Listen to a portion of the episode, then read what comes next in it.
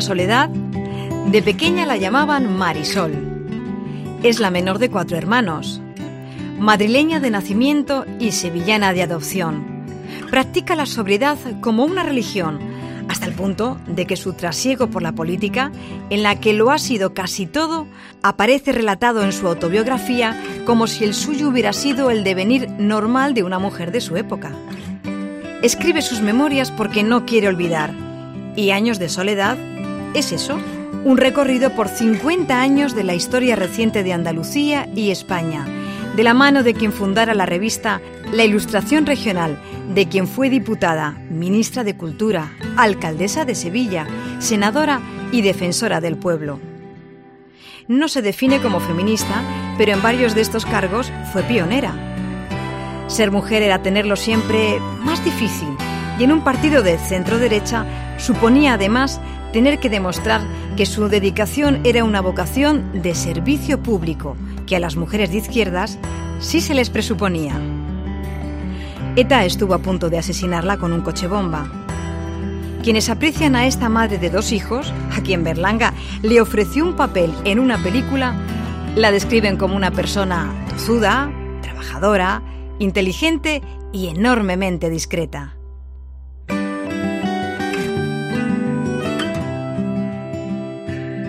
A Antonio lo fichó el Atlético de Madrid. En la década de los 40 se presentó en el Estadio Metropolitano. Hizo las pruebas y volvió a casa con un chándal oficial y un contrato. Su padre apenas levantó la vista de un papel que leía para decirle, Antonio, hijo mío, coge eso, devuélvelo y luego hablamos. Ahí se acabó la carrera deportiva de un joven que pocos años después acabaría siéndolo todo como abogado menos ministro. Con 27 años dirigía el despacho de abogados fundado por su padre, que en tiempos se paseó de incógnito con Kennedy por Madrid. Hoy, Garrigues es uno de los despachos más prestigiosos de Europa. Antonio nunca se jubila. Ensayista, dramaturgo, filántropo y articulista. En alguna ocasión ha dicho que la única forma en la que pudo luchar contra el franquismo fue escribir artículos en ABC sobre la democracia americana. Pero Antonio es sobre todo un agudo observador. Para él tenemos que acostumbrarnos a que vamos a vivir una era de la incertidumbre en la que tendremos que renunciar a esa pasión tan latina de poseer la verdad. Cuando Antonio habla con gente joven, siempre les recomienda dos cosas. Tener una mente global y estudiar idiomas, porque dice, son formas de comunicar con la cultura. Soledad y Antonio. Los dos sirven para explicar la historia reciente de España. Hoy coinciden para conversar sin guion. Soledad Becerril y Antonio Garrigues Walker. Diálogos. Cope. Estar informado. Pues aquí estamos, Soledad. Qué bien, ¿no? Muy bien, encantada de estar aquí, encantada de tener aquí a mi lado, frente por frente, Antonio Garrigues, jurista ilustre y poder conversar un ratito. Pues vamos a intentar resolver todos los problemas del mundo y de España, si te parece. Porque tenemos cerca de 50 minutos. Yo creo que si no somos capaces de resolverlos es que no valemos para nada, de modo que Venga, vamos a empezar. Sí, sí, vamos a ello. A mí me gustaría comentarte, Soledad, lo que piensas de ese hecho histórico realmente excepcional, en virtud del cual todo el mundo occidental está infectado de populismo. Trump es un populista, el Brexit es un populismo, eh, Italia es populismo eh, de una manera tremenda, en, Francia eh, Macron, digo perdón, Le Pen gana las elecciones europeas, en Alemania Merkel está naufragando, en Hungría, es decir, es que prácticamente todo el mundo occidental está infectado de populismo. Yo diría que España es una excepción y una buena excepción. En España el grado de populismo que tenemos es muy bajo, ¿no? Y el otro país también admirable es Japón, ¿no? Pero que el populismo está dominando el mundo occidental, eso. Y la gente no le da importancia y yo creo que es un tema muy grave. Y me gustaría saber lo que tú piensas, que has defendido valores eh, antipopulistas con toda fuerza y con todo rigor. Parece que el populismo mm, nace parece, digo, a juzgar por lo que dicen sociólogos y personas expertas en estos estudios, mm, por mm, la solicitud, la petición de los ciudadanos que dicen, oiga, políticos, escúchennos. Queremos, queremos decir lo que nos pasa, lo que nos sucede. Parece como si fuera un, grito pidiendo, oiga, téngannos en cuenta, estamos aquí. Y esa es la impresión. Y yo estoy de acuerdo, ¿no? Parece que la gente ha dicho hace ya una década por lo menos, o algo más, oiga, téngannos en cuenta. Y desde luego en España creo que así ha sido, porque la crisis económica a partir del año 2008, con un pico altísimo, muy profundo, muy alto, mejor dicho, en el 12, pues ha dejado a muchas familias en una situación muy mala, muy difícil. Y eso, desde luego, es uno de los elementos que ha formado, que ha llevado al populismo. Al mismo tiempo, la verdad es que los no populistas, los que defendemos una democracia en el sentido liberal y en el sentido pleno de la palabra, tenemos que aceptar un tema y es que los no populistas no hacemos, no hemos hecho ninguna propuesta alternativa a la que demanda la ciudadanía. Y solamente la hacen los populistas. El señor Trump lo que dice es America First, que no quiere decir nada, pero eso, como tú dices, cala en algún tipo de ciudadanía que está viviendo una época especialmente negativa, sobre todo las clases medias. En Estados Unidos cerca del 72% de la clase media gana ahora menos que hace 10 años. Y si ahora ganas, una persona gana ahora menos de 10 años, lo que no quiere es votar a Hillary Clinton, pues porque es más de lo mismo permanentemente, ¿no? Y yo creo que los no populistas en algún momento tendremos que empezar a pensar que habrá que hacer una oferta alternativa a la oferta que hacen los populistas, que por lo que se ve está teniendo un éxito tremendo los populistas o algunos de los grupos populistas parece se presentan como si tuvieran soluciones para todo. No, no es cierto, acaban mostrando que no las tienen y además para nosotros que defendemos tanto Antonio como yo y otras tantísimas personas las libertades o las libertades, las de todos los días, vemos que los populismos van recortando la libertad, van ocupando poder, poder, lo que quieren es poder, poder, poder y recortar la libertad. Ahora, hablando de España, es que mm, eh, hemos logrado, la sociedad ha logrado mm, disminuir el desempleo de manera, de forma importante. Estamos en un 14% de desempleo, lo cual es el doble de la media de la Unión Europea, pero hemos logrado un descenso. Pero ese descenso mm, supone también que hay unos salarios, en parte de, en la sociedad, que hay unos salarios mm, muy justos o muy bajos y que no permiten a las personas independizarse, formar una familia, tener no, no lo permiten. Es decir, hemos bajado, hemos mejorado económicamente, hemos superado parte de la crisis económica, pero los salarios llevan a una precariedad muy alta y por tanto sigue habiendo uh, cierto afán de populismo en España. Bueno, más que afán es una especie de realidad, es que en efecto los salarios son muy bajos y por lo tanto una persona especialmente joven, que es donde además se acentúa más el paro, porque el problema del paro en España no es solamente la cifra, sino el hecho de que más del 50% corresponde al paro joven, ¿no? Cosa que en, el resto de Europa no pasa. En, Alemania, por ejemplo, el paro joven no llega al 6%, en los países nórdicos no llega al 7 o el 8%, en España llega al 50%. Y claro, el paro joven es un dato inequívoco de que hay algo que no funciona bien en la sociedad. Yo sé que las soluciones no son simples. Es decir, en efecto, como te ha dicho muy bien, los populistas intentan simplificarlo y decir esto lo arreglo yo en dos patadas.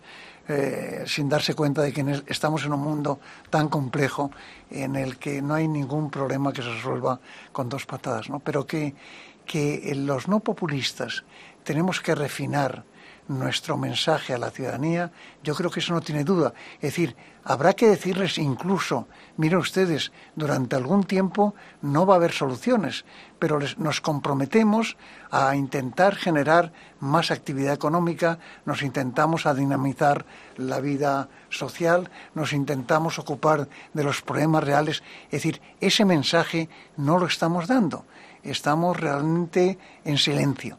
Y mientras tanto, eh, y tú lo sabes muy bien, en política no hay espacios vacíos. En cuanto dejas un espacio vacío en política, ese espacio se llena. Sí, alguien lo, lo ocupa. Es verdad, necesitaríamos para resolver muchos problemas, o por lo menos disminuirlos, mayor actividad económica en España.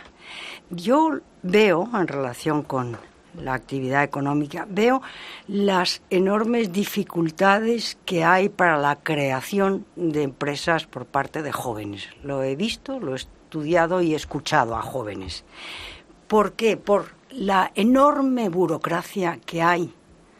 Mm, por ejemplo, eh, montar una empresa, abrir un establecimiento, una licencia de obra.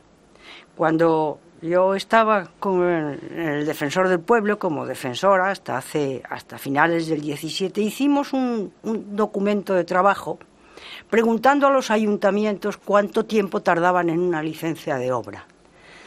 Bueno, el resultado fue un caos, un lío. Primero no había unos criterios claros. Luego había algunos en Navarra, debo decir, y en el País Vasco, que eran más diligentes en las licencias, pero en general eran larguísimos, larguísimos los tiempos. Y desde luego en Andalucía, no sé a día de hoy, pero hasta hace poco tiempo, pasaba lo mismo, las licencias. Y yo decía, ¿y por qué no podríamos hacer algo como hace la agencia tributaria? Que usted declara eh, sus ingresos eh, con un formulario y ya está, se confía, en principio, usted plantea sus ingresos de esta manera. Ahora tenga usted cuidado porque puede venir la inspección. En materia de actividad económica creo que habría que llegar a algo parecido. Inicie usted, sepa usted que estas son las reglas del juego para tal tipo de empresa o de obra, y tenga usted en cuenta que puede venir la inspección.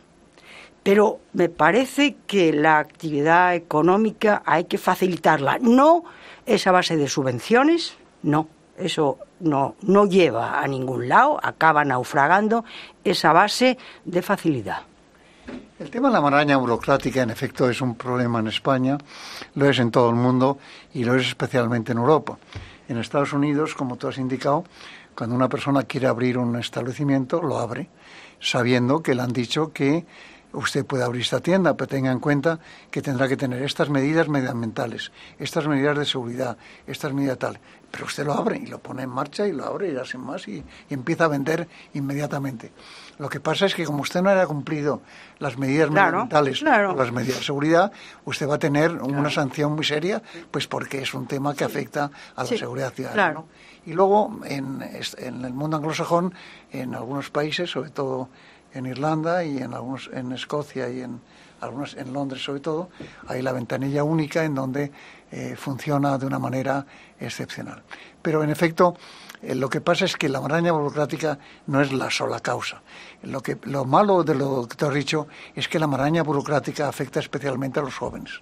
Pues claro, lo que te dicen y te dirán a ti muchas veces, igual que a mí, es que gastamos una cantidad de tiempo en que nos den cualquier licencia, por pequeña que sea, porque es cualquier cosa, cualquier cosa que se necesite, son días y días que no podemos gastar. Dicen, las grandes empresas tienen mucha gente que les pueden dedicar a... Pero claro, nosotros somos, estamos solos, eh, somos un grupo a lo mejor de tres personas y no tenemos tiempo para claro. Ese tema es un dato, ¿no? Pero al mismo tiempo yo creo que tendríamos también que darnos cuenta de que en España tenemos que generar un ambiente también más confortable en todos los sentidos.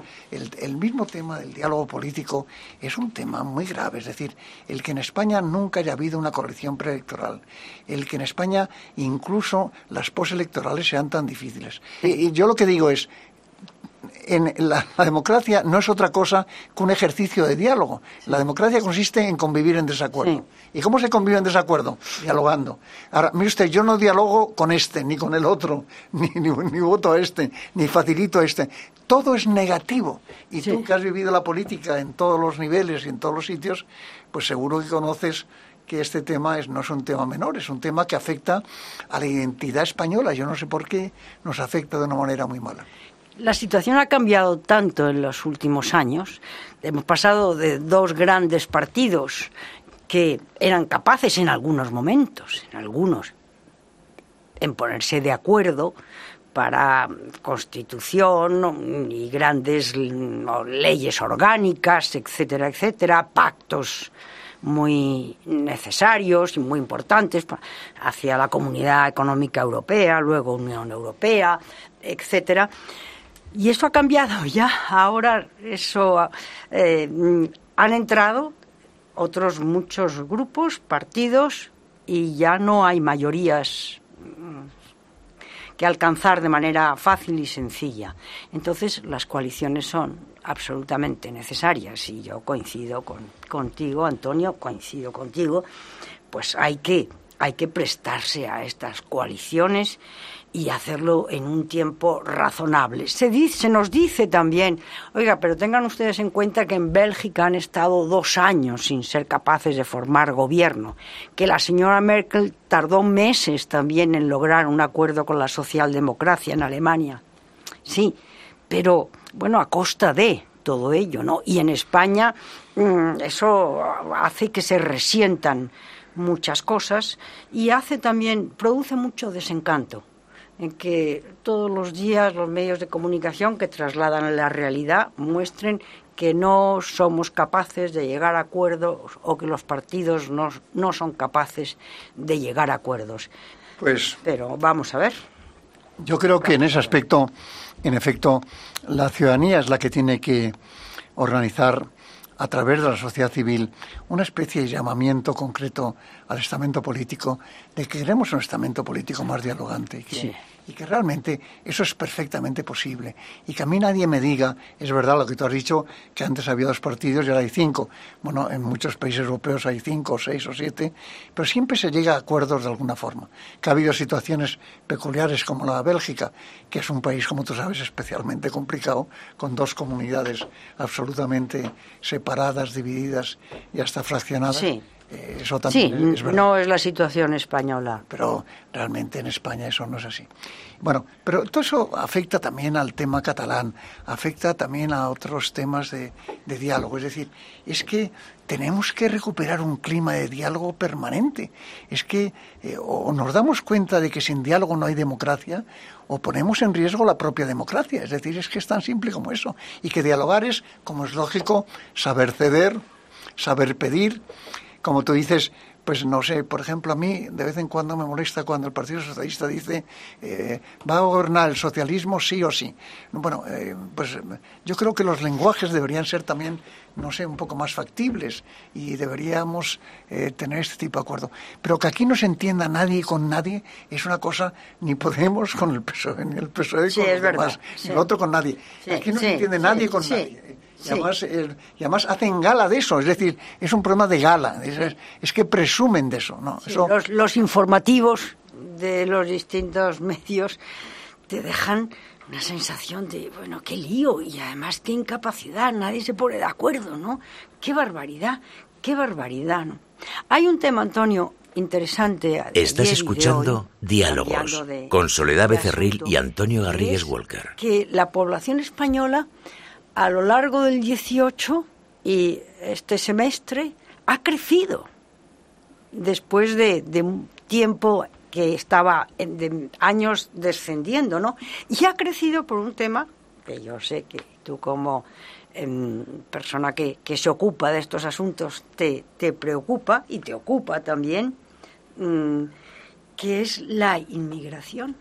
España, vamos a llegar Estamos llegando ya a los 47 millones y este aumento en los últimos tiempos de 230 y tantas mil personas se debe fundamentalmente a la llegada de inmigrantes y de sus descendientes o de los nacimientos derivados de esta llegada de inmigrantes, ¿no?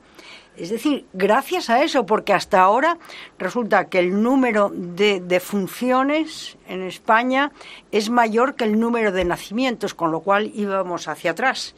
Y ahora, gracias a la inmigración, parece que vamos un poquito hacia adelante. El crecimiento, de todas maneras, como sabes, ha sido leve, porque en efecto llevábamos tres años con más muertes que nacimientos. Y ayer tuvimos una reunión en la mutualidad de la abogacía para estudiar el fenómeno de la baja natalidad y de la longevidad. El problema que estamos viviendo es un suicidio demográfico. Cada vez se vive más. Sí, sí. en mi caso y eh, cada vez se nacen menos hijos.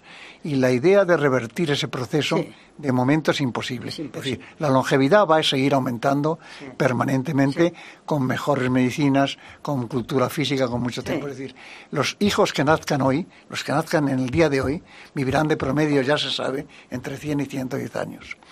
Eso es un dato que hay que tener en cuenta. Y al mismo tiempo, convencer a la mujer española que tenga más hijos no es un problema fácil en absoluto. ¿Por qué? Desde luego. Pues porque el otro día en esta reunión se comentaban varios fenómenos. Primero, el crecimiento de aquellas mujeres que afirman categóricamente que ellas no van a tener hijos y que no han nacido para tener hijos. Es decir, que no ven la maternidad como una especie de obligación absoluta eh, y sin condiciones. Y lo segundo, eh, la cantidad de mujeres que están diciendo yo quiero yo quiero tener un hijo lo que no quiero es saber quién es el padre. Es decir usted a mí me hace las cosas que me tenga que hacer yo pero no quiero que encima de tener un hijo tenga que tener a mi lado a un señor que me esté dando la lata durante toda mi vida.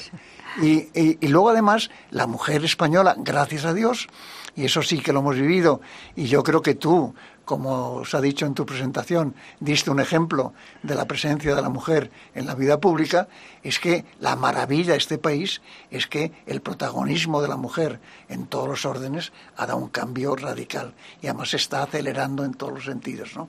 incluido el deportivo, ya que estaba aislado, pero es que esto es en todos los sentidos y eso es una maravilla. Ahora, no vamos a tener más natalidad y vamos a envejecer más. Y entonces, la solución es la inmigración.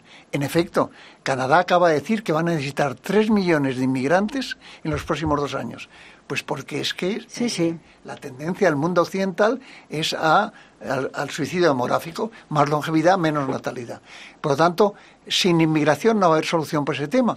Ahora, eso implica consecuencias. Tú y yo hemos hablado y además me ayudó mucho cuando fue defensor del pueblo en los temas, me ayudaste mucho en el tema de, la inmigración y del refugio, pues porque son temas que están ahí y que van a estar ahí permanentemente. Eh, ahora, nadie se da cuenta de que este es un tema que requiere políticas comunes. Claro, pedir en Europa políticas comunes es como pedir eh, imposibilidades. Pero si cada país aplica su propia política, el tema de la inmigración va a ser un tema Sí, va a ser, es y seguirá siendo el tema de, durante el futuro y, uno de los problemas grandes, problemas en el sentido de que no sabemos bien cómo armonizarlo, cómo tratarlo, cómo acoger eh, de manera común o parecida a los países de la Unión, eh, en los países de la Unión Europea. Mm, una cuestión en relación que tú has mencionado con la mujer, la situación de la mujer. Es verdad que en estos últimos, en estas últimas décadas, los últimos 40 años, el cambio en la situación y en la condición de la mujer española ha cambiado total y absolutamente de manera muy, muy favorable, ¿no? las desigualdades y grandes diferencias en materia legislativa, pues tú lo sabes mejor que, que yo han sido suprimidas o cambiadas, modificadas. La Constitución no permite, em, proclama la igualdad mm, eh, para los igualdad de, derechos y de libertades y que no puede haber discriminación ni por raza ni por eh, religión ni por sexo etcétera no pero es verdad que ten, ahora resulta que la mujer mm, eh, no quiere tener hijos mm, encuentra enormes dificultades para tener hijos y que estamos en un descenso de población muy grande, con una tasa que yo creo que solamente me parece que es Italia el país que está por de más bajo, sí. más bajo, ¿no? Y Japón. Y Japón. Y Japón. Italia, Japón y España son los países de más baja natalidad. Sí, eh, nosotros estamos en el 1,2, que es una tasa bajísima. Pues es, es 1,19, que es que es una cosa tremenda. 1,19. 1,19 mm. cosa... Pero alguno de los temas, supongo que son muchas lo, las, lo que influye en esta situación de que las mujeres no, no quieren, no desean tener hijos, son varias las razones, seguro, pero hay una, como estamos en la capital y estos días además se habla tanto de ayuntamientos, de municipios por las elecciones, que me parece oportuno, que es el problema de vivienda. Es que una pareja joven no puede abordar eh, los precios de las viviendas y los ayuntamientos no acaban de eh, hacer, de construir, de levantar, de edificar viviendas a un precio muy razonable, de acuerdo con las circunstancias económicas y con los empleos, en alquiler para jóvenes. Y este es parece que es uno de los factores fundamentales. Habrá otros, que es la precariedad del trabajo, etcétera, ¿no? Pero el problema de la vivienda, claro, ¿qué pareja se va a embarcar en un crédito, en una hipoteca a 25, 40, 45 años sin saber qué va a ser de él o de ella económicamente dentro de seis meses o dentro de año y medio, ¿no? el tema de la vivienda que los ayuntamientos no saben o no pueden solucionar en este momento me parece que es uno de los elementos claves que ayudaría mucho, además de otras medidas, por supuesto, otras muchas medidas que hay en países europeos, los hay en el norte, los países nórdicos, los hay en Alemania, los jóvenes que van a hacer los programas de Erasmus vienen asombrados de las facilidades que hay para las personas jóvenes en Alemania, para las parejas jóvenes. Esa es la verdad. Y además eso afecta en el fondo a todas las situaciones. El otro día leía que el promedio de los hijos para abandonar la casa paterna y materna en España es, es a los 29, 3 años. 29 años y 3 meses, ¿no? en, en, América, como tú sabes, a los 18 años un joven se va de la casa, diga lo que diga y piensa lo que piensa. y se pone a trabajar y se Pone a trabajar. Claro, tienen, tienen posibilidades de alquiler razonable eh, con gente tal. Pero claro, en efecto, ese tema es un tema que habrá que plantearse y que eso requiere, en mi opinión, una labor de ayuntamientos, una labor empresarial, pues también el mundo empresarial tendrá que aceptar también algún tipo de responsabilidad en este tema y tendrá que ponerse a pensar que tiene que empezar a abaratar los alquileres, a fabricar un tipo de casas ajustada a esta situación. Porque como tú dices, es que sin una casa, aparte del famoso refrán el casado quiere casa, es que el casado quiere casa, es que necesita una casa. Necesita, necesita una casa. Entonces, la idea de tener un hijo en, en, la casa paterna es que es una cosa que ya ofende al tema. Pero ese tema es un tema en los que, por ejemplo, yo no escucho un debate político entero. Eh, y tampoco en la campaña electoral no hemos escuchado no viviendas para jóvenes, tantas, me comprometo a tanto en tanto tiempo, ¿no? Yo, no lo he escuchado. Y este es un tema básico, es que no es un tema menor, no es que no es un tema menor, es un tema que afecta realmente a la convivencia social, a la calidad democrática, a la calidad ciudadana, a todo. Y entonces, yo creo que en ese aspecto el, el estamento político tendrá que hacer un proceso autocrítico y reconocer que hay temas que es que no puede dejar de abordar. Es que yo, por ejemplo, siempre meto con dos temas. Uno es este, los temas sociales, como es el tema, por ejemplo, de la vivienda. Y otro es el tema de la política exterior. Hay que hablar de política exterior, es que hay que hablarlo. Eh, resulta que en, las tomas de posesión no se habla de política exterior. En un país como Inglaterra, la política exterior es el eje central de una toma de posesión. Es decir, hay una serie de déficits que tienen que empezar a corregirse. Y yo creo que la sociedad civil tiene que armarse de paciencia, pero también de fuerza para recordárselo permanentemente de que, de que es intolerable que este tema como tú dices, es que ni se hable. Ni se es hable. decir, que en toda una campaña no se hable estos temas parece como irresponsable, ¿no? Sí, a mí me gustaría escuchar al, alcalde de Madrid, al alcalde de, de, Sevilla, al alcalde de Granada, al alcalde de Barcelona, la alcaldesa de Barcelona. Es decir, yo en cuatro años voy a iniciar tantas viviendas de tal modalidad para personas entre los 18 y los treinta y tantos años, ¿no? O 40. Mm, me comprometo, a lo mejor no puedo decir a terminarlas, pero a iniciarlas. Y que a esto le podamos hacer un seguimiento. Esta entidad que está tomando mucho protagonismo, me parece, en el control del gasto público, que se llama AIREF, que depende, supongo, del Ministerio de Hacienda, mm, eh, debería, mm, bueno, a lo mejor hay otra, otro organismo, debería seguir esas cosas, ¿no? Y, hacer luego balances, oiga, de, de, en este campo de promesas de vivienda se han cumplido tanto a los dos años o a los cinco años, cuando de residencias para mayores se ha cumplido tanto, de es decir, que lo que tú también te has ocupado y te ocupas, la transparencia al final. Oiga, mm, haga usted, establezca compromisos, haga un compromiso y luego pues hay un organismo que desde el Ministerio de Hacienda que dice ustedes han cumplido o no han cumplido, ¿no? Yo creo que ese tema de las promesas electorales se va a convertir en un tema importante. Hasta ahora aceptábamos el incumplimiento de promesas con toda normalidad. Es decir, dábamos por seguro que en, las campañas hacen promesas y luego no se cumplen y no pasa nada. Pero como tú dices, en algún momento habrá que establecer algún tipo de control.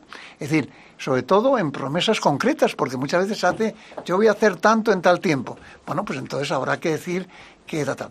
Yo estoy hasta pensando en vertebrar jurídicamente el derecho a la verdad, es decir, el derecho de un ciudadano a que digan la verdad, no a que le mientan. Y por tanto, si usted me ha mentido, yo debo tener alguna acción contra usted porque me ha mentido. Es decir, usted para ser elegido me ha dicho esto, esto, esto, esto, esto. No ha cumplido absolutamente nada. Eh, a lo mejor lo que tengo es derecho a que usted presente la, la, inmediatamente su resignación porque no ha cumplido nada de lo que ha hecho. Estoy exagerando, pero lo que quiero decir es que estamos viviendo un mundo de falsedades. El tema de las fake news, las noticias falsas, ahora las deep fake news, las noticias falsas profundas. Es decir, no podemos, el ciudadano debe tener algún derecho a conocer la verdad. Yo lo aplico sobre todo, por ejemplo, como sabes tú muy bien, al tema de las manifestaciones. Eh, de pronto dicen, el periódico, hubo una manifestación, según la, los organizadores, dos millones, según la policía, ochenta y cinco mil. Hombre, si me dijeran un millón ochocientos, dos millones, bien. pero alguien miente. Pero miente. Y yo como ciudadano debería decir, a mí me interesa saber si han ido 85.000 o 2 millones. Porque una cosa es que van a 85.000 y otra cosa es que van 2 millones.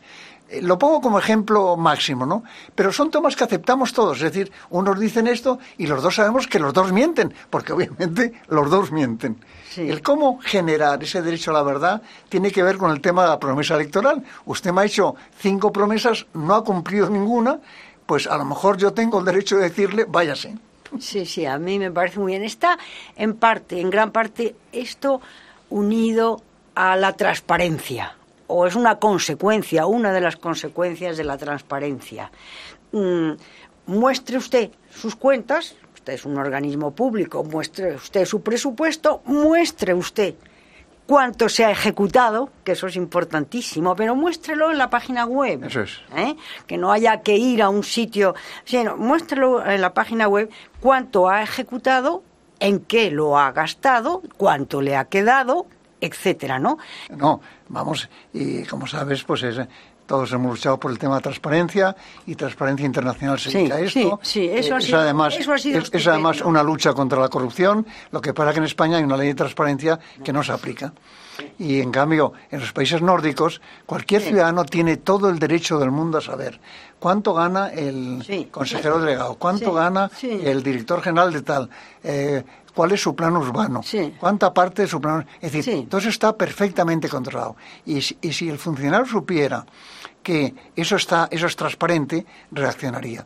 En España todavía no tenemos eso, pero tenemos que tenerlo, porque es la única fórmula en virtud de la cual la gente se da cuenta de que no puede hablar de una manera frívola y irresponsable, es decir, que lo que diga tiene que cumplirlo. Y el tema de las licencias es que es verdad. El otro día alguien me dijo que había una calle en Madrid, que no voy a mencionarla porque además los datos que me dijeron tampoco los he contrastado, en donde ninguno de los establecimientos tenía licencia de apertura no tenían licencia de apertura. La habían abierto al estilo americano, pero no tenían licencia de apertura. Sí. Y entonces al parecer eso se tolera, es decir, se abre eso, pero no hay licencia de apertura, ¿no? Lo cual también es irresponsable, ¿no? Eh, no sé. Dicho esto, ah. eh, que la gente que nos oiga no tenga la sensación de que somos dos pesimistas instalados no, creemos que estas cosas se pueden hacer. Que se pueden hacer. Se pueden hacer. Y, luego, y luego, además, que pensemos que realmente en estos momentos España, dentro del mundo occidental, es uno de los mejores países en cuanto a estabilidad económica, tenemos un crecimiento económico superior al promedio europeo, tenemos una convivencia política razonable, no digo que sea perfecta, ya la hemos analizado, pero tal. Mientras que, por ejemplo, países como Italia es un caos absoluto. Dos coaliciones xenófobas antieuropeas dirigiendo el caos más absoluto del tema. En Francia, Le Pen acaba de ganar las elecciones europeas. Eh, Alemania, Merkel está la pobre en un proceso de, caída significativa. Es decir, en, el Brexit que queremos en, que queremos en España, que es un temita, en, en, Gran Bretaña es un tema absolutamente horroroso. Ha dividido a la sociedad. Los jóvenes quieren ser europeos, Londres quiere ser europeo, los viejos no quieren ser europeos. Es decir, eh, eh, y luego en Estados Unidos tienen al señor Trump, que tampoco está mal como, como populismo. Sí, sí. Es decir, que dicho esto, yo no cambiaría en estos momentos a España por casi ninguno de los países occidentales.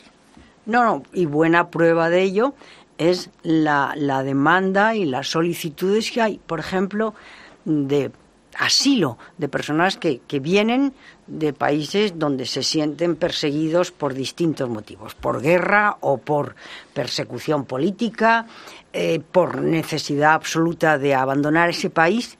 En el, en el año, yo las últimas cifras constatadas del Ministerio, de, Ministerio del Interior son del 17, del 2017, y de solicitantes de asilo en España ha habido algo más de 31.000 en solicitantes.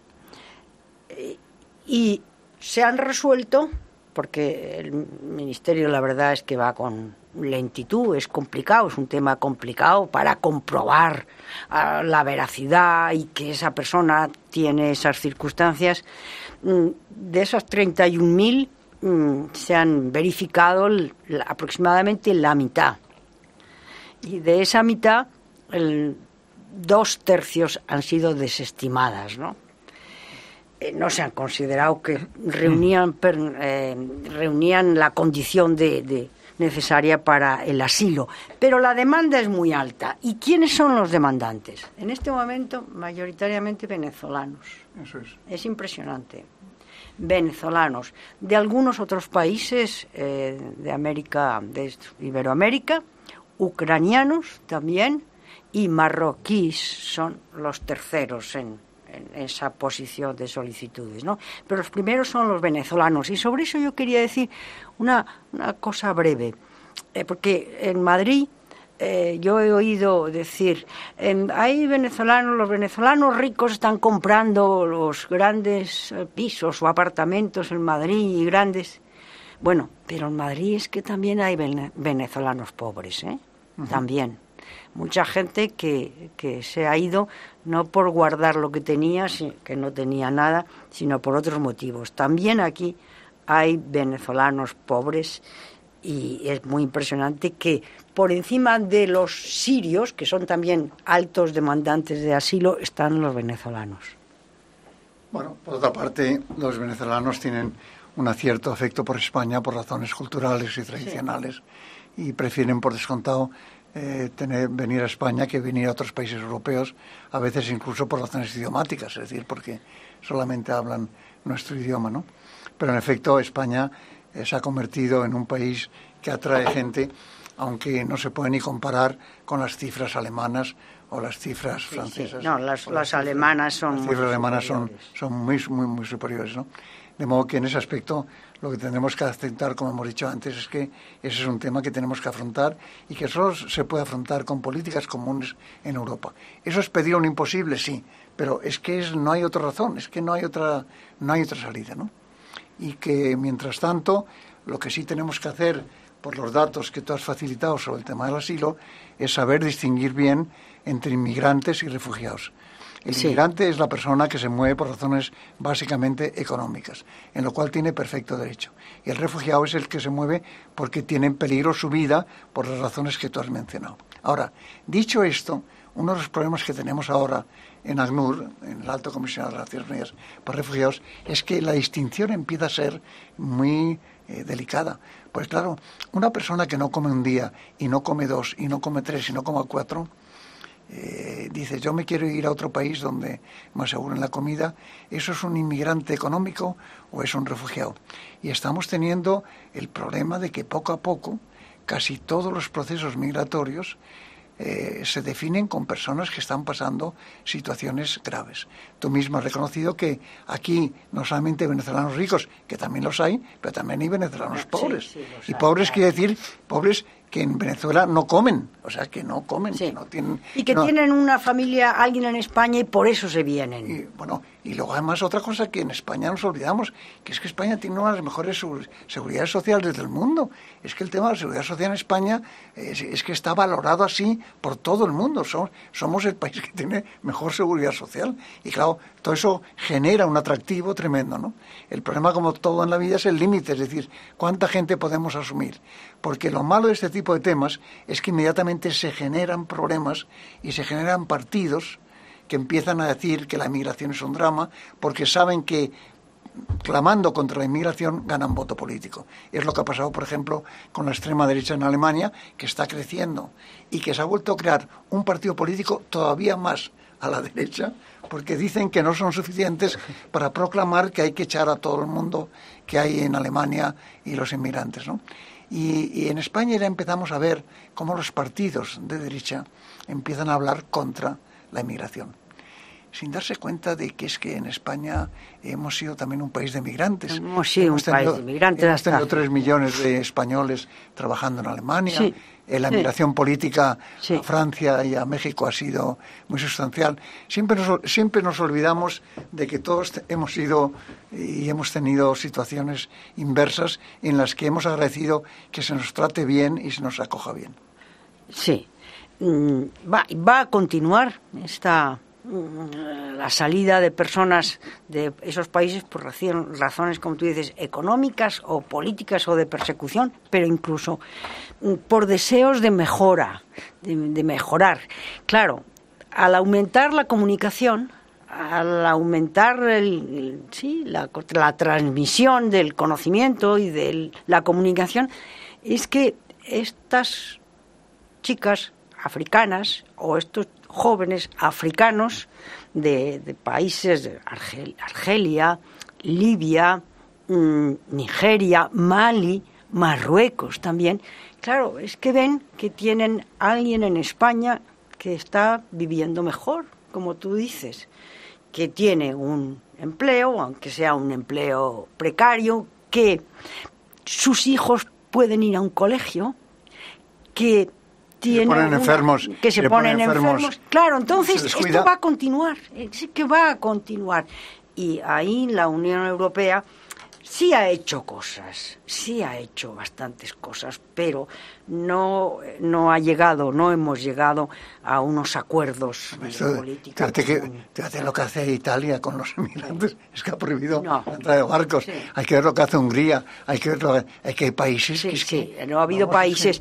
Pero yo el otro día decía al ministro de Asuntos Exteriores, Borrell, y yo suscribo sus palabras, que pareció hace, hace dos años, pareció que el acuerdo de la Unión Europea para que la decisión de la Unión para que Turquía admitiera a personas que, que salen del norte de África fundamentalmente y los admitiera en unos mm, campos de refugiados, que era, pues se dijo entonces que era un disparate, que era una barbaridad. Y decía el ministro que no ha sido ningún disparate. Me parece que tú lo comentas en tu libro también, que la Unión Europea ha puesto dinero para, para estos campos y estos lugares donde puedan estar. Es que si no hubiera sido el colapso de Grecia, el colapso de Italia. Estás escuchando Diálogos con Soledad Becerril y Antonio Garrigues Walker. Cuando una, una persona joven ve que está parado, que no encuentra soluciones ningunas, que no tiene además visos de realidad de que este tema se arregle, de que tiene que convivir con salarios realmente a veces intolerables que hay abuso incluso en cuanto a la realidad del trabajo laboral que hacen estos jóvenes, pues hombre, muy contentos, muy, muy contentos con el sistema no pueden estar. Eso pasa aquí, pasa en Estados Unidos. En Estados Unidos ha hecho una encuesta y más del 70% de los jóvenes dicen que no están conformes con el modelo económico, que es un modelo económico que favorece a unos pocos y no favorece a los demás. En Estados Unidos la concentración del poder económico en pocas manos es un proceso irreversible. En estos momentos el 10% de la población americana eh, tiene la totalidad del 90% de la riqueza del país americano. Y claro, esa, esa desigualdad económica a los jóvenes no les puede apasionar, porque es que no ven futuro. Y si uno no ve futuro, y si uno no tiene una especie de, de guía profesional de por dónde va a ir, pues inevitablemente está lleno de incertidumbres, de dudas, pero sobre todo de resentimientos. Es que no le puede gustar ese tema. Y a esos jóvenes alguien tendrá que decirles algo alguien tendrá que decirles algo. Y lo que les estamos diciendo ahora es muy malo. Lo que les estamos diciendo es muy malo. Mire no hay trabajo. Eh, lo lógico es que no haya trabajo en mucho tiempo, pues porque estos temas no se corrigen de una manera especial. Lo por lo tanto, usted tendrá que seguir formándose sin saber para qué y cómo. Eh, dicho esto, eh, la verdad es que los jóvenes, a mí, por lo que yo conozco el tema y he hablado pues en temas de con gente joven que están sobre todo ahora derivando, gracias a Dios, hacia la formación profesional, es que, bueno, pues aquí, aquí sigue habiendo una ciudadanía, en mi opinión, muy saludable, de gente que quiere seguir luchando, que quiere buscar soluciones, que cree en las oportunidades. Es decir, yo no veo gente capaz de generar elementos de odio de violencia. Es decir, yo veo gente que está pues, intentando... Ahora, ahí tenemos que decirles algo, algo habrá que decirles. Y habrá que decirlo bien, y habrá que decirlo con credibilidad. Y no habrá que engañarles. No se le va a decir que le vamos a hablar este tema en dos minutos porque es una tontería, pero que de verdad hay voluntad auténtica. Y yo ahí es donde creo que echar la culpa únicamente al estamento político es incorrecto. Es decir, ahí el mundo económico tiene que participar, el mundo sindical tiene que participar, el mundo intelectual tiene que participar. Es decir, este es un tema que no solamente el estamento político, corresponde a la sociedad en su conjunto. Y ni que decir tiene que los medios de comunicación tenéis un papel también decisivo en este tema. Es decir, es un poco lo que tenemos que transmitir entre todos a la sociedad. Sí. Soledad que es un placer, como siempre, hablar contigo, que me encanta tu serenidad y tu lucidez y que eres una persona especialmente modesta, que has cumplido un papel en todo el proceso de transición en todos los aspectos, no solamente en el político, sino también en el... Tú no eres feminista, pero has, diste un ejemplo de cómo una mujer puede absorber todo, todo tipo de responsabilidades tan diversas con eficacia y con buen sentido y que seguiremos hablando. Seguiremos hablando. Le agradezco también, primero a bueno a la COPE que nos ha invitado y además que he escuchado que tiene unas audiencias impresionantes en los últimos tiempos y un aumento de audiencias de audiencia muy grande. Y luego, pues también se lo agradezco a Antonio Garrigues que ha sabido, persona que ha sabido y sabe compatibilizar su trabajo profesional como abogado y presidente de un gran despacho y como excelente, como dije, jurista, con, con conocimientos diversos, conocimientos en el campo cultural, no hemos hablado porque no ha habido ocasión, la música, el teatro, el cine, que lee y que se informa, que está al tanto de los datos y está al tanto también de las preocupaciones de los españoles y, como hemos oído, de los jóvenes. Soledad Becerril y Antonio Garrigues Walker. Diálogos. Cope. Estar informado.